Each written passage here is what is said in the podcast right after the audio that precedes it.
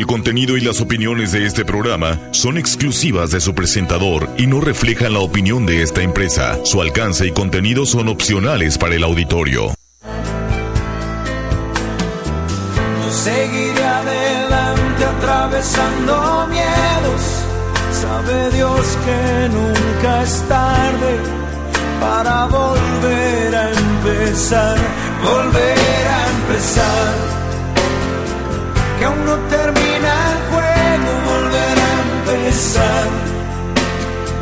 Que no se apague el fuego. El programa de hoy es presentado por Baja Gas, Fortaleza Humana. Su Facebook es Baja Gas and Oil y su teléfono es 664-102-2222. BitCenter, donde las empresas y los freelancers tienen un espacio para crecer en la innovación mexicana. Su Facebook es BitCenter México y están en Boulevard Díaz Ordaz, al lado del Auditorio de Tijuana. Adent Art, que te ofrece una excelente oportunidad para lucir una mejor sonrisa. Saca tu cita al 664-477-1813. Hospital para Perros y Gatos del Dr. Ackerman, especialistas en todo lo que es medicina y atención para tus mascotas. Su Facebook es Hospital para Perros y Gatos. Aguacom en Tijuana, estés donde estés, vayas donde vayas, todos conectados, internet fijo y telefonía celular. Amplia gama de equipos celulares con financiación propia. Los encontrás en Boulevard Díaz Ordaz 4001 y su teléfono es 664-665-8080 y su Facebook es Gugacom Pacífico. También Carnicería Canales, todo lo que necesitas para hacer un buen asado, una buena carne asada o si tenés un emprendimiento gastronómico. Eh, lo encontrás en Facebook como Cornicería Canales SDCB y están en calle Sexta, entre Madero y Negrete. También comida callejera argentina, el auténtico sabor de la cocina argenta. Empanadas, choripanes, chimichurris, atención especial para tus eventos. Su Facebook es Comida Callejera Argentina. También taquería y restaurante Hipódromo, con más de 45 años de tradición en Tijuana. Su teléfono es 664-686-5275 y en Facebook los encontrás como Tacos Hipódromo. También le damos la bienvenida a Hotel Boutique El Capricho. En Facebook los encontrás como Hacienda El Capricho. Un lugar mágico, con toda la naturaleza de la Baja, muy cerca de Tijuana.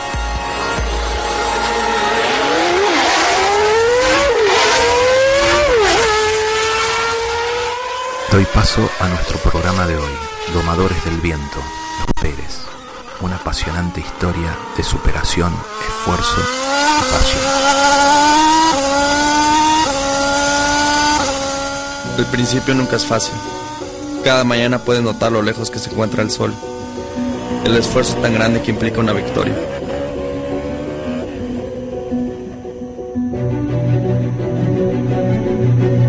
Puedo ver venir la tormenta y ante ella no me queda más que gritar. Al frente, al frente mis hermanos, a levantarse y luchar un día más, a combatir los retos como lo hicimos en el pasado. Los tropiezos, las fallas, las críticas, todo el fuego que fue lanzado en nuestra contra. Me levanto y un día más peleo. Peleo con todo mi corazón, peleo con todo mi orgullo hacia el frente. Entreno para superar los obstáculos del pasado, para enfrentar las batallas del mañana. Veo con el fuego que arde en mi corazón cuando veo el águila ondear en las gradas. Cuando el verde, blanco y rojo me recuerdan que mi gente no conoce la rendición. Que cuando todo viene en contra, gritamos al frente, hacia adelante, porque tengo un sueño. Quiero subir a la victoria una vez más y con nuestro grito de guerra se escuche en cada rincón del planeta. Que nuestra bandera ondee en lo más alto. Que nos... think he might have a puncture. Bottas is still P8, so you're all clear behind. Sergio Perez, who has raced 190 times now in Formula One, is on for his first ever victory. Last lap, last lap. This is a magical moment in the incredible career of Sergio Perez, who has been on the podium nine times before, but never on the top step. This is really happening. Créanlo en México, ganó Checo Pérez. Impresionante, señores. Yes, Checo, he won. Speechless, guys. Luis, asegúrate que, que Checo está viendo la carrera, por favor. It was the longest ever Formula One career without a victory until today. I dream so many years being in this moment. 10 years it took me. But it was all about not giving up, recovering, going through it, just making the best we possibly could. Good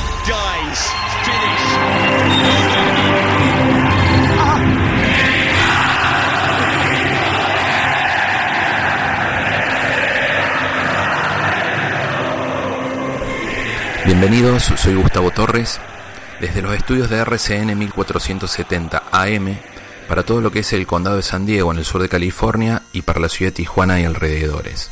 En Argentina salimos por FM Latidos, en Rosario, la provincia de Santa Fe, y el programa lo vas a poder encontrar en las redes sociales. Mi, Facebook es Gustavo Torres Diagonal Historias, para que le des un like. Y en Spotify está, va a estar el lunes este programa grabado, más todos los que ya están en Gustavo Torres-Historias. Somos seres espirituales en una vivencia terrenal, dicen algunos. Y sí que estamos llenos de emociones, espirituales y llenos de emociones. Si pensamos en eso, siempre resumimos hechos emocionalmente históricos, como en algún momento lo comentó Facundo Manes en un artículo escrito el día que murió Diego Armando Maradona, recordando que por ahí no nos acordamos de ciertos hechos particulares. Seguramente no nos vamos a acordar el día que aprendimos a multiplicar, el día que aprendimos a dividir o el día que aprendimos a leer. Pero sin duda alguna cada uno se acuerda en dónde estaba.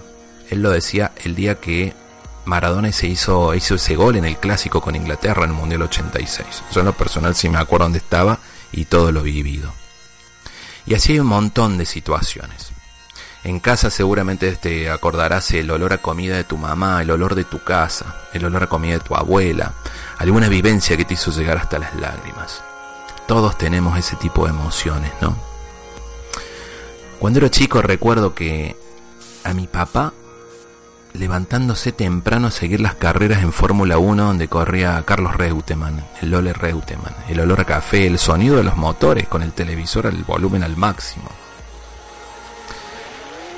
el otro día hablaba con un amigo mío, mexicano, y hablamos sobre la emoción que le había despertado hasta las lágrimas ver al Checo Pérez, al corredor Sergio Pérez de la Fórmula 1, la primera vez que subió un podio y se entonaron las estrofas del himno nacional mexicano. Ya emocionalmente está marcando una nación, y diría Latinoamérica, porque es el único piloto que nos representa a los latinos en esta competencia, en este circuito tan reñido como es la Fórmula 1, lo máximo en automotor. Diez años hace que está corriendo Sergio Pérez en la Fórmula 1 y sin duda tenemos que pensar cómo es, porque no es tan difícil llegar como mantenerse. Y no tengo ninguna duda que en las raíces de él se encuentran todas las enseñanzas, los valores y los principios que sembró su familia. Y hoy nos reúne en este programa contarte una historia apasionante, desde dónde nace esa pasión automotor, dónde, dónde nace la pasión por la vida. Y así días atrás el señor Antonio Pérez Garibay, papá del piloto mexicano de Fórmula 1 Sergio Pérez y diputado federal de la Nación, nos brindó amablemente su tiempo para compartir con nosotros sus enseñanzas e historia. Bienvenido.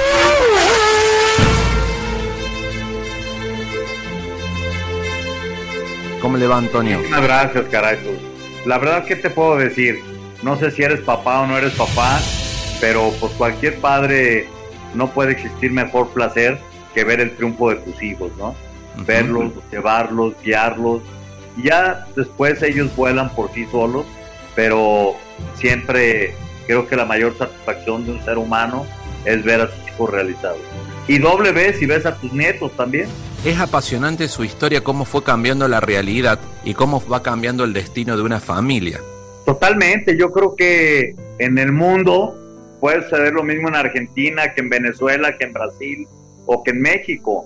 Eh, hay situaciones a veces en la familia donde los padres tienen muchas carencias, ¿no? Y en mi caso así lo fue. Mi madre en paz descanse no tuvo siquiera para pagar los medicamentos que se necesitaban en el hospital más pobre de mi ciudad, en Guadalajara. Se llama el Hospital Civil. No tuvo los recursos y tuvo que acudir en aquellos tiempos, yo soy del 11 de junio de 1959, hace 63 años, a una partera. eh, de estas enfermeras que te ayudan a traer a, a los bebés al mundo. Y es así como el 11 de junio de 1959 nace Antonio Pérez Garibay, en una familia muy humilde. Entonces, pero con mucho orgullo. Para mí todos los valores, lo que el día de hoy ves y lo que se ha logrado es gracias a mi madre en paz descanse, a Juanita Garibay Guerrero. Sí, con mucha dignidad, ¿no? Quiero contarle que lo vi en una entrevista y me emocioné con usted cuando lo vi. Y quiero que nos cuente, porque ese niño a los ocho años era boleaba zapatos, lustraba zapatos en Guadalajara, en esa ciudad tan linda, ¿verdad? En Guadalajara hay una avenida que es muy famosa, acá en la Ciudad de México hay otra que se llama Paseo de la Reforma, allá hay una que se llama Chapultepec, es la zona eh, muy, importante en Guadalajara, y yo empezaba a bolear desde el Monumento de los Niños Héroes por todo Chapultepec hasta la Avenida México, que era donde estaba Novedades Berta, y siempre con mi, yo le llamaba mi portafolio de madera, como de los 8 a los 10 años, 12 años. Después fui mesero en un restaurante por la misma zona, Chapultepec y Mexicalcinco, el restaurante Los Equipales. Eh, luego fui lechero, taxista. Pues le he buscado de todo. Y gracias a Dios, la vida me ha sonreído. Y mira, me encantó correr carros, yo no tenía los recursos. Yo recuerdo que en aquellos tiempos los que corrían carros eran gente económicamente muy bien se necesitaban muchos recursos. Y como a mí me encantaba y me apasionaba tanto la velocidad y querer ser piloto, pues tuve que desarrollar otra fórmula para poder correr carros. Y ahí es donde Antonio Pérez Garibay empecé a trabajar con las empresas, a que las empresas se involucraran en mi proyecto, que se enamoraran y les fue gustando. Y eso es lo mismo que sucede en el tema de la política. ¿eh? El día de hoy, cuando tú ves la política, es lo mismo que el automovilismo. Sí, en aquella época, cuando empezó a descubrir y esa pasión que todos llevamos dentro, que nos empieza a impulsar para hacer cosas mejores, eh, leía que, eso lo impulsó a hacer como carritos de madera y que no le alcanzaba para comprar revistas. Entonces que iba a un kiosco de revista y rentaba las revistas para sacar la idea de diseño. Había una revista muy famosa aquí en México que se llamaba Automundo. Y en esa revista yo la rentaba, en aquel tiempo te quiero decir que esa revista a lo mejor costaba 20 pesos y en el lugar, le llamaba yo el, el, periodiquero, eh, eh, mi amigo, él me rentaba la revista en un peso. Entonces yo leía la revista y la tenía que regresar, pero de ahí sacaba las ideas para construir las carretas de madera con valeros, con valeros oxidados, valeros de, de camiones eh, que yo iba y compraba a un lugar aquí se llamaba la Central Camionera y ahí compraba los valeros. Entonces, eh, yo le buscaba por todas formas para lograr construir estas carretas que las pintaba y quedaban muy bonitas. Y la verdad, vendía bastantes carretas.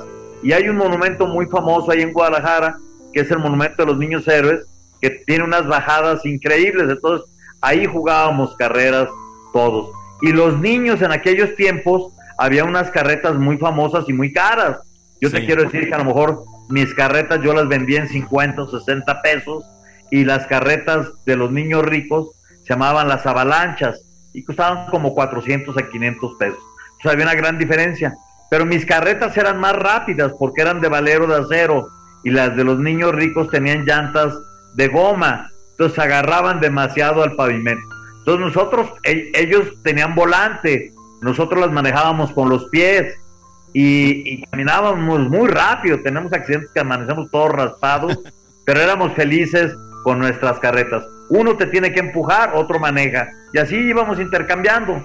La verdad que disfruté mucho mi niñez y aprendí bastante. Y la vida es eso. Cuando quieres hacer las cosas bien y caminar por el lado del bien, se pueden lograr cosas muy positivas. Que eso es lo mismo que estoy tratando de hacer el día de hoy en el tema de la política. No hay otra cosa que me interese más que el bienestar de los míos. Sí, es, es ir recordando, creo que la esencia está en esa felicidad de los niños, en esa pureza, en esa inocencia, en ese empuje que tienen los niños y lo bueno es siempre estar recordándolo, ¿verdad? Y eh, sabes que ahí es donde hay un potencial enorme. Yo recuerdo toda mi infancia y por eso he trasladado mi forma de ser y de vivir a cuando he sido padre. Y yo, por recuerdo la carencia de un padre, no tuve padre que me guiara, solamente era mi madre. Y por eso siempre mi filosofía fue tratar de ser el mejor padre de 0 a 10 años, de 10 a 20 años tratar de ser el mejor maestro para tus hijos y de 20 a 100 años tratar de ser el mejor amigo. Ya no hay nada más que enseñarles a los hijos. Cuando tú llevas un hijo a los 20 años a buen puerto y, y las raíces son muy buenas, va a dar grandes frutos. En el área que sea, no hablando de Fórmula 1 ni de piloto, si lo llevas como arquitecto, como doctor, eh, como ingeniero, el área que él decida, tú como padre apóyalo y sí se puede. Pero ahora veo tantas cosas como los padres se retiran de los hijos tan fácilmente, se rinden tan fácilmente ante tantos problemas y hoy la pandemia. No, no, no, no hay nada más bello, nada más satisfactorio que la familia, que un hijo. Antes de llegar al punto y preguntarle por, por, por el Checo Pérez, ese orgullo latinoamericano de, de entre los 20 mejores pilotos del mundo, ¿no? En aquel tiempo estuvo, yo le digo, un ángel de la guarda, Paco Fierro. Totalmente, claro. Un ángel de la guarda, yo creo que fue para mí mi iglesia del automovilismo, el taller mecánico de Paco Fierro. ¿Usted lavaba autos? De San Luis lavaba autos y llegó con todas las pilas y todo el sueño ahí como no queriendo tocar el auto, me imagino, que no queriendo y queriéndolo tocar, ¿verdad? Cuéntenos cómo fue ese paso. El autobaños era tres cuadras de, de mi casa, entonces tenía que pasar yo diario por ahí para ir al colegio. Yo estaba en el colegio Fray Pedro de Gante, entonces diario pasaba por ese autobaños. Un día fui a pedir trabajo para lavar carros y me dieron trabajo. Entonces, diario que regresaba del colegio me quedaba a lavar carros y me ganaba mis buenas propinas y ahí fue donde me retiré de mi portafolio de madera. O sea, dejé la boleada por las lavadas de autos y me iba muy bien lavando carros. Me encantaba lavar carros. Soy muy bueno, el día de hoy todavía hago competencias con gente allá en Guadalajara, con los franeleros, y les enseño cómo se lavan los rines y, y, cómo eh. se lavan las tolvas, porque les da miedo meter las manos con los cepillos y ahora hay muchas máquinas, yo lo hacía manualmente. Y ahí con, con, Paco Fierro fue quien le dio la oportunidad de empezar a correr, ¿verdad? Que le dijo un día que lo vio y le dio un auto para correr con 15, 16 años, creo. Jamás me hubiera imaginado que en ese lugar había carros de carreras. Yo trabajaba en el autobaño y al lado de ahí había un carro de carreras y un día lo llevaron a lavar al autobaños y yo pedí lavarlo. Y lo lavé. Impresionantemente lo que te digo, con las salpicaderas, las tolvas, lo dejé increíble, el motor, lo dejé súper bien. Y luego ya se lo llevan y a la siguiente semana regresan el carro otra vez. Espantosamente sucio. Lo vuelvo a lavar, lo vuelvo a detallar y me encantaba lavarlo. Entonces ya lo empezaron a llevar cada fin de semana, los lunes, yo recuerdo que el carro lo utilizaban sábado y domingo y los lunes me lo llevaban a que yo lo lavara. Pero entonces yo le pedí al gerente del, del, del autobaños, le digo, ¿sabes qué? Pues sí me gusta lavar el carro, pero si tú ya quieres que lo lave, dame permiso de lavarlo ya después de terminar el horario, porque perdía muchas propinas. Lavar un carro normal eh, me representaba una propina y lavar el carro de carreras perdía como seis turnos de carros, entonces no era buena propina. Y un día me dice, no, no, no, por el dinero no te preocupes. Y me daban, me pagaban muy bien por lavar el carro de carreras. Ya después lo ponía en zancos con el gato de patín, le ponía los zancos, quitaba rines, llantas. Bueno, lavaban los rines por la parte de adentro, algo que nunca nadie hace. Las sí. Empecé y lo lavaba con muchísimo, lo dejaba impresionantemente bello. Después empecé a pulirlo con máquinas, con esponjas, pulimentos, ceras. Empecé a utilizar productos y, así, y un día llega un señor y me empieza a preguntar, oiga, oye, ¿y por qué a ti te gusta lavar tanto el carro de carreras? Yo, ¿sabes qué? Me gusta muchísimo. Pero la verdad es que aquí son muy tontos, no saben cómo se lava un carro de carreras. Y, y un carro de carreras no se lava como se lava aquí. Yo platicando con esta persona, y empiezo a platicar y me dice, ah, caray, ¿y cómo se lava un carro de carreras? Un carro de carreras no se debe lavar con agua, porque se oxidan los valeros, se debe lavar con WD-40 y luego mira, ve los trapos que me dan para secarlo. Estos carros se deben de secar con unas jergas de fibras azules que son muy resistentes, más resistentes que un trapo, o mejor que estopa, me llevaban estopa. Y me decía, oye, ¿tú por qué sabes tanto? Digo, no, no, es que hay una revista que se llama Automundo, y ahí se ve cómo se lavan los carros en Europa, en la Fórmula 1. Le empecé a explicar, y le empecé a explicar todo lo que hacían mal ahí y lo que yo pensaba que era correcto, ¿no? Sí. Oye, pues te voy a decir algo, yo soy el dueño de carro de carreras y del taller. Uh, dije, ya perdí el trabajo, caray. ¿Eh? Dije, ay, perdón, le digo, pero pues es que la verdad, mira, si me trajeran el WD-40 y las fibras, no se oxidarían los valeros, habría menos óxido, el carro sería más rápido, se lubricaría esto. Le empecé a enseñar al dueño del carro. Sí. Oye, si te compraran todo eso, ¿tú lo podrías hacer? Dije, claro, con gusto. Y me dice, ¿y dónde se pide eso? Ah, le digo, mira, en la revista Automundo aquí dice dónde está esto, dónde se compran las fibras, dónde se compran los armoroles. Y le digo también, te voy a recomendar algo si quieres para tu carro. Te quiero decir, a tu carro le ponen unos aceites a tu motor que no van con tu carro de carrera. ¿Y si al carro le pusiéramos sintético, el motor sintético se llama Elf, Elf Racing. Me decía, ¿cómo? Sí, es mucho más ligero, más resistente y el carro va a lubricar mucho mejor tu motor y va a ser más rápido.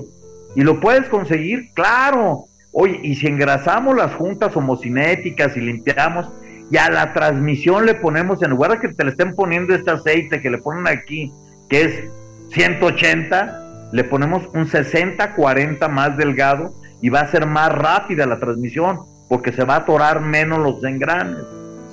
Entonces me decía, oye, ¿por qué sabes tanto? Yo, un niño, te estoy hablando de un niño de 15 años, ¿no?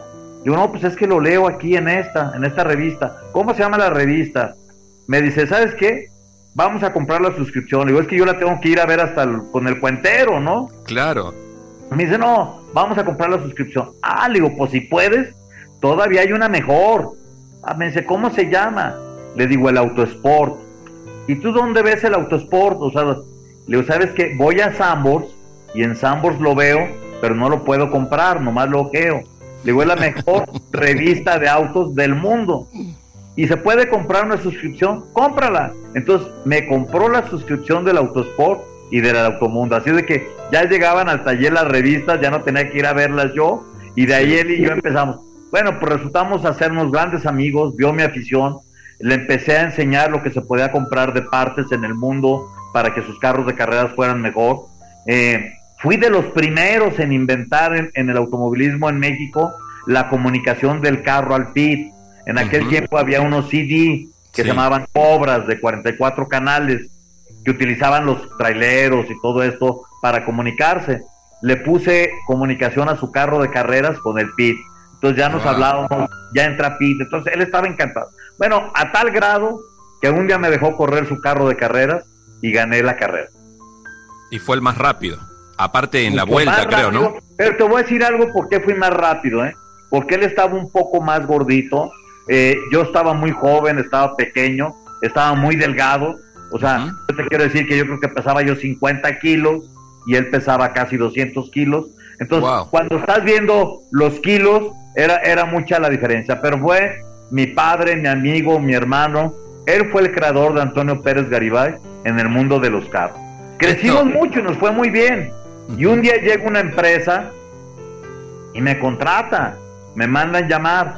eh, Francisco Fernández Barragán, eh, el dueño de, de Vitalizadoras Bloody en Guadalajara, y me busca y me dice, oye Toño, quiero platicar contigo. Voy a ser el equipo de carreras más profesional que ha tenido Jalisco en la historia. Me gustaría que fueras nuestro piloto. Y le dije, ¿sabes qué? Pues la verdad, yo estoy corriendo para Paco Fierro y Paco Fierro me paga muy bien por correr sus carros. Y pues la ver- no, me dice, ¿cuánto te pagan? Y le dije un número mentira y me dice, no te preocupes, te pago el doble. Le dije, oye, pero te quiero decir algo, él me da dos espacios publicitarios dentro En de su equipo, ¿no? Ajá. Me dice, yo también te los doy, utiliza dos espacios en mi equipo de carreras, pero quiero que seas mi piloto. Le dije, pues tengo que platicarlo con Paco, ¿no? Entonces voy a platicar con Paco, le platico, y me dice Paco, wow, o sea, ¿cómo? Le digo, sí, fíjate, me quieren pagar esto y esto y esto. Dice, Toño, adelante, me duele mucho, pero te lo mereces. Qué buen nunca voy a hacer un equipo, nunca voy a hacer un equipo como el que quiera hacer Pancho. Pues me contratan y me contratan muy bien. Cuando Pancho me paga mi contrato del año, voy y le compro una casa a mi familia, lo primero que hice. O sea, y después consigo dos patrocinios maravillosos que fueron mi ejemplo de vida de cómo se logra. Logré conseguir Euskadi en aquel tiempo con Jaime Chico Pardo y logré conseguir Elf Lubricantes con Serge Di Paolo, un francés que sabía mucho de la Fórmula 1. Entonces ya me fue muy bien. Te quiero decir que todavía no arrancaba el campeonato de la Fórmula K, se llamaba la Fórmula K, cuando a mí económicamente ya me había ido muy bien y empecé a vivir de las carreras y he vivido de las carreras durante toda mi vida y he vivido bien. Gracias a Dios, hoy toda mi familia vive de las carreras. Lo que yo aprendí, lo que yo viví, se los transmití a mis hijos y en el mundo empresarial se lo transmití todo a Paola, mi hija. Cuando volteamos a ver a Checo, decimos que Checo es uno de los 20 en el mundo. Paola Pérez es la única en el mundo. Es la única mujer en el mundo representante de un piloto de Fórmula 1. No hay otra. Lo difícil no es conducir, sino lo más difícil es conseguir los patrocinadores. Totalmente, totalmente. Conseguir el dinero para correr es lo más difícil. O sea, porque hay muchos pilotos que su familia o sus padres tienen los recursos. Hoy vemos en la Fórmula 1 dos casos de hijos de billonarios, ¿sí me entiendes? Sí. Tienen el dinero para comprarles un equipo de Fórmula 1. Entonces, nosotros no lo tuvimos, tuvimos que experimentar, tuvimos que trabajar con las empresas. Me gusta muchísimo trabajar con la iniciativa privada, les he aprendido muchísimo y la verdad eh, he recibido apoyo de grandes empresarios, del Diablo Fernández, acá, dueño de Grupo FEMSA, de Carlos Slim, de la familia Flores, de Salvador Martínez, dueños de Akron. Muchos, muchos empresarios han creído en nosotros. Es- Eso es fantástico. Eh, esto que acabamos de escuchar de su historia es una transformación fascinante de una, siempre hablamos de una lucha al no, de saber que se puede, cuando las cosas se hacen con pasión, con amor, con corazón y con fe, se puede ir transformando una realidad y a veces uno ni se da cuenta porque en el, eh, me imagino en ese trajín desde la caja de zapatos donde boleaba hasta hasta estar patrocinado por Elf o es tener su propio auto de carrera, comprar la casa para la familia, esos logros, es un camino que atrás de todo eso hay pasión y fe. Eh, una fe Cuando- movilizada. Cuando a todo lo que tú hagas en la vida, lo primero que le pones es determination, lo vas a lograr. O sea, si lo que tú estás haciendo en la vida lo estás sufriendo, no es lo tuyo. Si lo disfrutas, yo te lo juro que te estoy platicando el día de hoy todo esto, pero yo era feliz, yo era completamente feliz. El día de hoy, gracias a Dios, puedo comer en los mejores restaurantes, puedo darme la vida que yo quiera y te voy a decir algo. Antonio Pérez Garibay no es más feliz el día de hoy que cuando comía mi bolillo Ay, sí, con sí, salchicha y con mi chile jalapeño. Una de las cosas que noté en usted, que sé que eso lo dice con total autenticidad. Hay una anécdota que lo escuché contar, porque yo me lo imagino a usted con los carritos de madera, niño, y de repente... en México y- le llamamos carretas. carretas, las carretas de madera, y de repente estar en un barco en Mónaco yendo a ver a su hijo que está en un podio. Esa sensación se eriza la piel, y los A que mí vemos en también. amor de hijo, ¿no? en donde decir, che, ganó tu hijo y estás en Mónaco, o sea, de comer el bolillo en la- sentado en la banqueta, a estar en un barco e ir a darle un abrazo. Cuéntenos ese paso, por favor, de estar en la, en la banqueta comiendo un bal- bolillo con las carretas de madera, a estar en un barco en Mónaco e ir al podio y que el checo se baja y lo baña en champán. Fue algo maravilloso, te voy, a, te voy a contar desde el inicio. Yo estaba de vacaciones en París, yo no iba al Gran Premio de Mónaco, yo estaba en París y empezó a caminar muy bien el viernes. Y dije, caray, si, le digo, si, si logra meterse dentro de los cinco en la calificación, voy a ir el domingo. Entonces se mete y un amigo mío estaba en Mónaco, en su barco, y le platiqué y me dice, vente, ve- vente a mi barco. Entonces, yo no tenía pases ni siquiera para ir a ver a Checo. Llegué de sorpresa sin molestarlo, para no desconcentrarlo, ni que supiera que estaba su padre ahí. Nada, no lo molesté en nada. Y cuando estoy viendo la carrera arriba del barco y empieza a llover y Checo se mete al podium, y yo estaba en el barco y todos, em, todos los barcos empiezan a pitar y me bajan el tándem, el dinghy del barco y me llevan por la parte de atrás al podio. Entonces no necesitaba pase, entré y cuando llego a ver a Checo me lo encuentro de frente. Checo rompe el protocolo con el príncipe Alberto y se baja del podio a descargarme la botella de champaña en la cara. Esa satisfacción que yo he sentido solamente podría ser superada de alguna forma.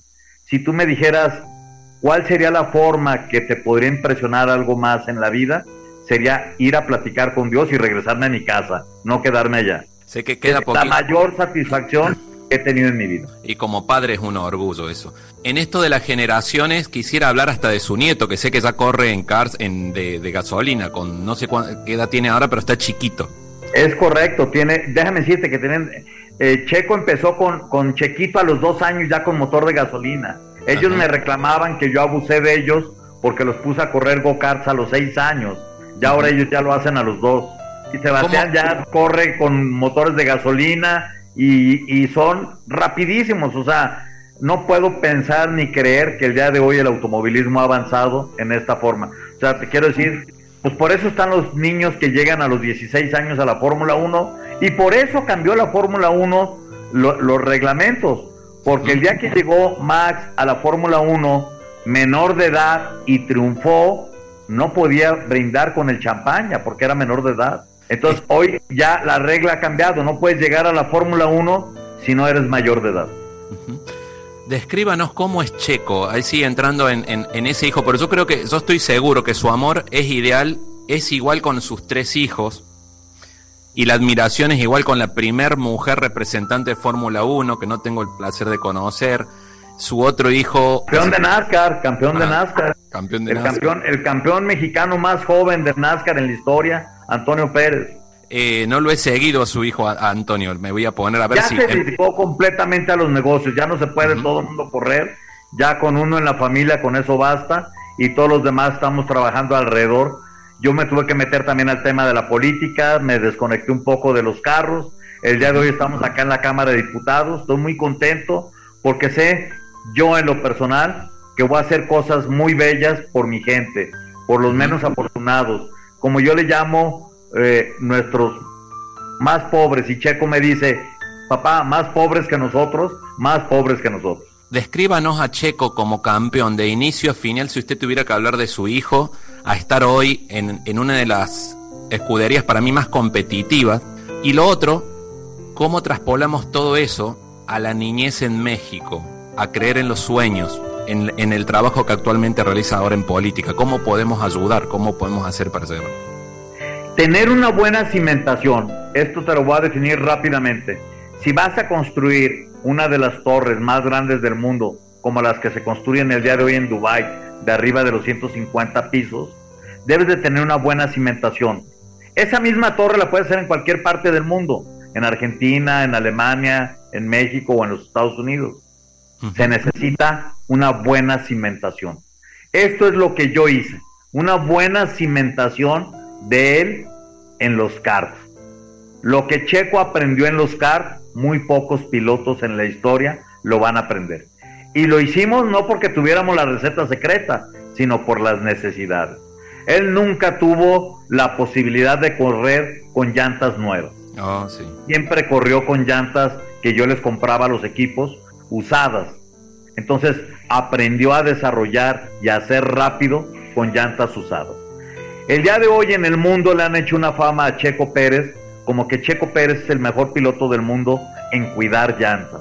Eso es una mentira. Checo Pérez es el piloto mejor del mundo en llantas usadas, porque las llantas se desgastan igual para todos. No hay fórmula, no existe fórmula para cuidarlas. ¿Tú crees que Checo Pérez va a cuidar las llantas trayendo a Hamilton atrás 30 vueltas? O sea, eso es una mentira. Pero Hamilton y los demás pilotos son muy buenos, muy buenos con llantas nuevas, pero con llantas usadas, con muchas vueltas, el mejor piloto del mundo se llama Sergio Pérez. Con mucho orgullo, ¿no? Si tuviera que dar una, una conferencia en una escuela, con la posibilidad que actualmente tiene usted siendo diputado, diputado nacional, ¿verdad? Así es, diputado federal. cómo llevamos todas esas enseñanzas, cómo apoyamos a mostrar a los niños que se puede y que todo sale de una raíz y que con una mentalidad, como decimos, con fe, con perseverancia, con trabajo, con preparación, llegar a un objetivo y usted es el ejemplo de que se pueden cambiar generaciones. El día de hoy tuve una reunión con la secretaria de Gobernación aquí en la Ciudad de México. Platicamos sobre ese tema. Lo más importante es inculcar los valores. Tenemos que cambiar la forma de pensar. El no ya lo tenemos, sí se puede. Eh, el día de hoy lo que Checo Pérez está haciendo por su país es maravilloso. En México y en el mundo estamos pasando por una situación muy difícil. El tema de la pandemia es un tema mundial. Checo se ha convertido en el embajador de México en el mundo. Él va a promover su país en todo el mundo, México, y no lo está haciendo por plata, esto no es por dinero, lo está haciendo por amor a su patria. Lo primero que tienes que amar es tu bandera, tu país. No tienes que voltear a ver lo económico. Si todo en tu vida lo trasladas a lo económico, has creado un monstruo vacío, un ídolo de barro. Le quiero dar las gracias. Realmente creo que pudiera hablar mucho, mucho más. Hay mucha gente que, que, está, que lo admira su historia. Yo la quería divulgar porque creo que es una historia de, de éxito como persona, me explico, como ser humano, de crear una familia y cambiar una descendencia. Y aparte llevar una bandera en alto y como decía al principio, generar hechos emocionalmente históricos, porque todos esperamos escuchar el himno de México en un podium muchas veces más de esa, de esa emoción que hace que se caen las lágrimas. Muchísimas gracias. Pero eso es para trasladarlo también a la Argentina, porque el día de hoy hay que comentarlo. Checo es el único piloto latinoamericano, ah, entonces esto le tiene que servir a los venezolanos, a los salvadoreños. Tenemos muchas carencias en América Latina. Hay que caminar con nuestros chicos. Hay que ver que sí se puede. Esto tiene que ser un tema motivacional. Esto es un compromiso más que de los chicos para los padres este es un mensaje para que los padres se involucren con sus hijos, que no avienten la toalla. Sí se puede.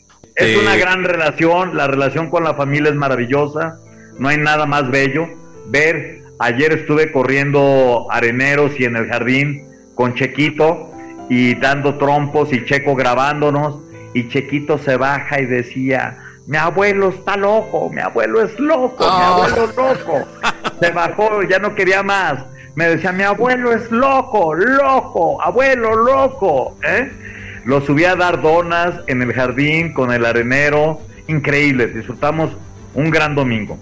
Qué hermoso. Y, este su tío, que tiene de la edad de chiquito también, hermano de Carola, decía, yo quiero morir con Garibay, moriría satisfecho de morir con Garibay.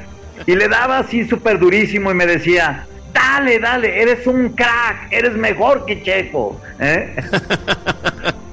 Maravilloso, pues le mando un beso. Bueno, muchísimas gracias. Y, dame tiempo y hacemos más. Te mando un abrazo y el día que estemos en San Diego te invito unos hot dogs por ahí con Checo. Oh, sería fantástico. Un abrazo grande. Muchas gracias por su tiempo, que es lo más valioso que tenemos todos. Gracias, gracias igualmente. Cuídense. Gracias. Nuevamente le quiero dar las gracias al diputado Antonio Pérez Garibay. Qué sencillez, por favor, para hablar. Qué historia apasionante. Qué historia centrada en el que sí se puede cambiar el futuro, sí se pueden cambiar generaciones, que es posible desde una mentalidad, desde las acciones, desde la convicción, desde la resistencia, desde la persistencia, como él mismo dice. Si tengo que graficar y hacer una pintura del resultado de esta entrevista para regalársela, haría, estarían divididas en dos partes con una fusión en el medio, como una explosión de colores que solo causa algo como la alquimia de la transformación. De un lado estaría un niño, un niño sentado en una calle, en Guadalajara, en el cordón de la vereda o la banqueta, comiendo pan dulce, con su carreta al costado, su cajita de zapatos la carita sucia de tanto divertirse y correr, feliz, comiendo pan dulce. Lleno de la ilusión, la inocencia, la pasión y las ganas. Esas ganas que movilizan. Muchas veces hablamos de fe, que aparte, además de pedir fe para conseguir los sueños, tenemos que pedir el impulso para poder movernos y hacerlos. Y las cosas se van dando, sin miedo. Del lado derecho de la fusión de colores de esta transformación alquímica, visualizaría un empresario años después. Un empresario en Mónaco, en un yate en Mónaco, la meca de las carreras de la Fórmula 1. Bajándose a un dinghy, a uno de los botes de madera, de madera, perdón, de goma, para que lo lleven a abrazar a su hijo que acaba de salir triunfador. Y como dice el diputado, sí se puede. Sí se puede. Muy bien, continuando con esta serie de entrevistas, te invito al próximo viernes, entre mates e historias, con la participación de Enamed Enamed, desde las Islas Canarias en España. Enamed es atleta paralímpico, ganador de cuatro medallas de oro, dos de plata, tres de bronce, tiene más de 40 trofeos internacionales en competencias, oro en la red del Orden de Mérito Deportivo en España, oro al Mérito de Francia, premio Sermi al mejor deportista paralímpico del 2008 y mejor deportista de Canarias en España. Además corrió un Ironman en Lanzarote, uno de los más difíciles del mundo, según dicen los expertos que saben de eso. Enamed trae una historia particular para compartir con nosotros, una historia única. Él quedó ciego a los 8 años, de un momento a otro, en 5 segundos, como vas a escuchar que te cuenta. Y supo sobreponerse, le fue muy difícil, la fue pasando de diferentes maneras, y hubo varias cosas que le cambiaron la vida. Una de ellas fue en una conversación con su papá y su mamá, en donde su papá, su madre le dijo, hijo, algo tenemos que, tenés que hacer porque no vamos a estar todo el tiempo para cuidarte. Y eso fue como un despertar. El tiempo fue pasando y más allá de todos los trofeos deportivos que tiene y todos los logros, noto en él una transformación hacia la madurez, hacia un despertar eh, espiritual, un despertar eh, emocional. Y como le digo y como pienso de todos los invitados que pasan por este programa, son instrumentos de Dios para cambiar vidas, para despertar gente. El día que lo escuché por primera vez estaba teniendo un día muy difícil. Esos días que crees que se pare el mundo y se baje. Y me encontré con una conferencia en donde él estaba hablando y parecía que su mensaje iba hacia mí para sacudirme en esta realidad y que me levante. Fueron dos cosas que le preguntaron en, esa charla. Una fue que le dicen eh, que era el miedo, empezaban a hablar del miedo. Y él dice, miedo, ¿Tenés miedo? Dio a entender así, yo lo digo con mis palabras. Miedo de estar en medio de la Castellana, que es una avenida muy ancha en España, en Madrid, y que los semáforos no te estén avisando para las personas que no tienen visión si podés cruzar o no, porque a la noche se apagan eso. Se apagaba en el momento que dijo eso, al menos creo.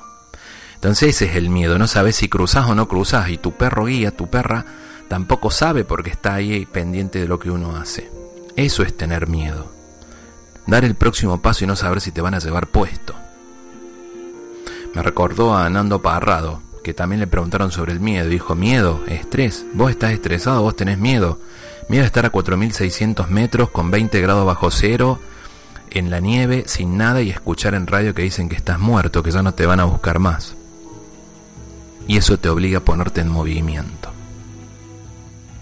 Otro comentario que hizo Enamed ese día de la conferencia fue que le preguntó un amigo, ¿cómo hiciste para sobreponerte mentalmente a un estadio con 14, 15 mil personas coreando el chino, que era local y que competía contra él?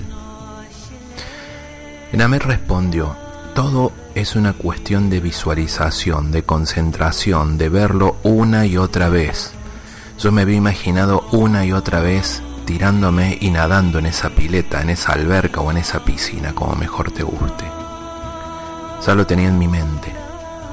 Y con respecto a los chinos que gritaban y coreaban y decían, por un lado no les entendía nada, y por otro me imaginaba que me cantaban a mí. Como es la vida misma, crear nuestro propio mundo. De eso estaremos hablando el próximo viernes, junto a Named, en todas esas enseñanzas de vida, en toda la transformación desde un niño a un hombre, pasando por todas las etapas de la rebeldía, de la fe, del éxito, de como hablábamos ahora de con el señor eh, Pérez Garibay, de esa emoción tan grande de escuchar el himno español, en su caso, parado en el número uno del podio en una Olimpiada. Un lugar en donde las medallas no es que no valgan, pero vale mucho más la sensación de haberlo conseguido, ese logro, y después ir por más y no quedarse quieto. Te espero el próximo viernes, en Entre Mates e Historias, a las 6 de la tarde hora de San Diego, Tijuana, 10 de la noche Argentina. Le quiero dar las gracias por acompañarme una vez más a Baja Gas, a la gente del Beat Center, a Dent Art, al Hospital para Perros y Gatos del Dr. Ackerman, a Gugacom aquí en Tijuana y en Ciudad de México también, a mi amigo Jaime, a Carnicería Canales, a Comida Callejera Argentina, a Taquería y Restaurante Hipódromo y a Hotel Boutique Hacienda El Capricho, un lugar maravilloso aquí en La Baja, muy cerca de Tijuana. Te mando un abrazo y te espero el próximo viernes. Chau, chau. Hallelujah.